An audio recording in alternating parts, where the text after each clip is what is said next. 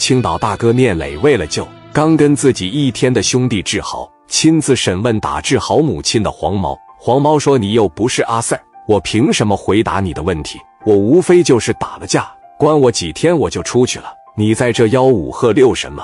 他却不知道，这是社会上的大哥，敢和聂磊这么说话的都没几个。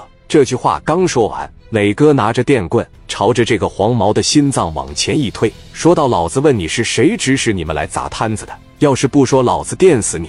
这小黄毛哪能受了这罪，连忙求饶道：“别电了，我说是杨天喜叫我们过来的，他给了我们十万米，让我们带着打手去闹他妈的猪肉摊，然后实在不行就把他妈带走，以此要挟。因为在歌厅的时候，这个志豪打了我田哥，田哥一直想着教训他一下。”话一说完，聂磊心里边就有这么一杆秤。法律上志豪错了，但是在人文道德上，志豪的所作所为都在情理之中。哪个热血狼能眼睁睁看着自己的老妈被打？哪个有血性的男人都会站出来。接着，聂磊把这小电棍啪的往这一扔，就来到了王振东的跟前，说：“东哥，这个案子你要是再往深里调查的话，我也有责任，因为是我先让志豪打了这个杨田喜。杨田喜为了报复。”才派人去砸的志豪的摊子的，你看，要不咱们运作运作，把志豪放了吧？王振东一听，说到磊弟，你这不和我开玩笑吗？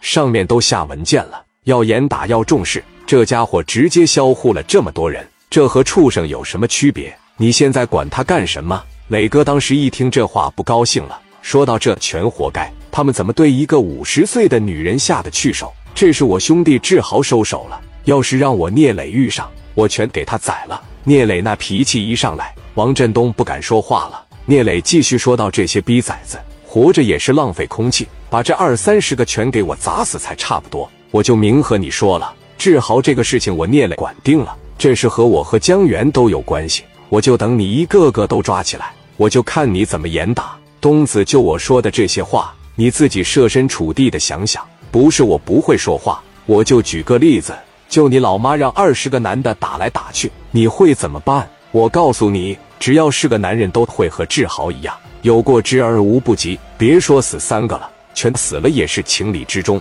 就那些对自己母亲不好的，我聂磊也不要他。现在志豪重情仁义做到了，他就永远是我的兄弟。王振东听完说道：“聂磊，这都是上面的命令，我希望你不要为难我。”聂磊说：“我不为难你。”说完，啪的把门一甩，就去了志豪那里。聂磊和志豪说：“你在这里好好待几天，我不敢保证能给你整出去，因为这个事影响力比较大。但我给你把这条命保住，应该是问题不大。”志豪，我问你，如果你在里边待几年的情况下，你愿意吗？你在里边待两年、待三年也好，咱们等大众逐渐把这个事淡忘了，我就能给你整出来。志豪听完了以后，这个嘴唇都开始颤抖了，眼圈哇就红了，说道：“磊哥，你真的管我吗？”